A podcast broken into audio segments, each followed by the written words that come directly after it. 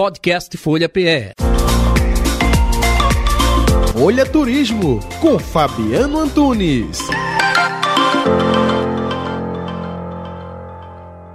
Hoje a gente vai fazer um passeio até bonito no Mato Grosso do Sul, essa cidade que é internacionalmente conhecida por conta das suas flutuações. Uma curiosidade é que ela tem o título de cida maior cidade do mundo com transparência de águas cristalinas, olha só. E são três as flutuações mais conhecidas por lá.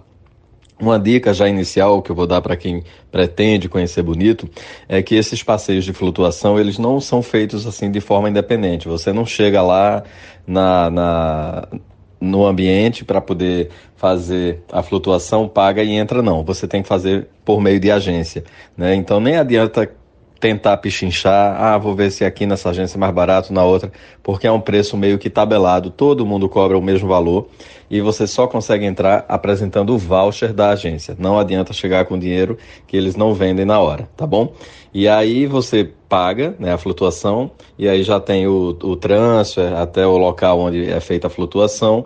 E todos os equipamentos né, que são necessários aí para o visitante, tanto de colete, é, calçado fechado, snorkel, roupa de neoprene, aquela que é usada por quem faz mergulho com cilindro para manter a temperatura do corpo, enfim, toda a estrutura. Tem locker, né, armários para as pessoas guardarem seus objetos e depois fazerem a flutuação, na volta pega tudo e volta para o hotel.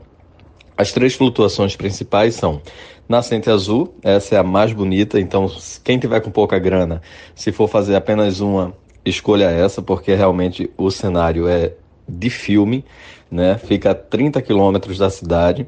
Inicialmente tem uma trilha, você vai conhecer cachoeiras, vai ver macacos, vai ver anta, enfim. E aí depois tem 300 metros de corredeira pela Nascente Azul e pelo Rio Bonito. Né? Esse passeio dura duas horas e meia e o nome dele é Nascente Azul, um lugar realmente encantador. Vale a pena levar, levar a câmera aquática porque realmente é um lugar lindo. Além dele, tem a Barra do Sucuri, né? Embora o nome assuste um pouco, mas não há é, registros de ataques de cobra, nada disso. Dura em média duas horas e meia também esse passeio e é considerado mediano em termos de é, correnteza e lá do rio. O terceiro é o Rio Formoso. Esse sim é mais radical, tem uma pegada mais selvagem. Você faz uma caminhada de mais ou menos um quilômetro, um quilômetro e pouco. Tem as corredeiras e aí você consegue fazer a flutuação depois de subir o rio de Jangada. Né? Você vai de Jangada até um determinado ponto e depois faz a flutuação. Então é isso. Quem quiser mais dicas de viagem, segue a gente lá no Instagram, que a gente está sempre dando uma dica bacana. É o arroba rota 1976. Um abraço. Podcast Folha PE. Folha Turismo, com Fabiano Antunes.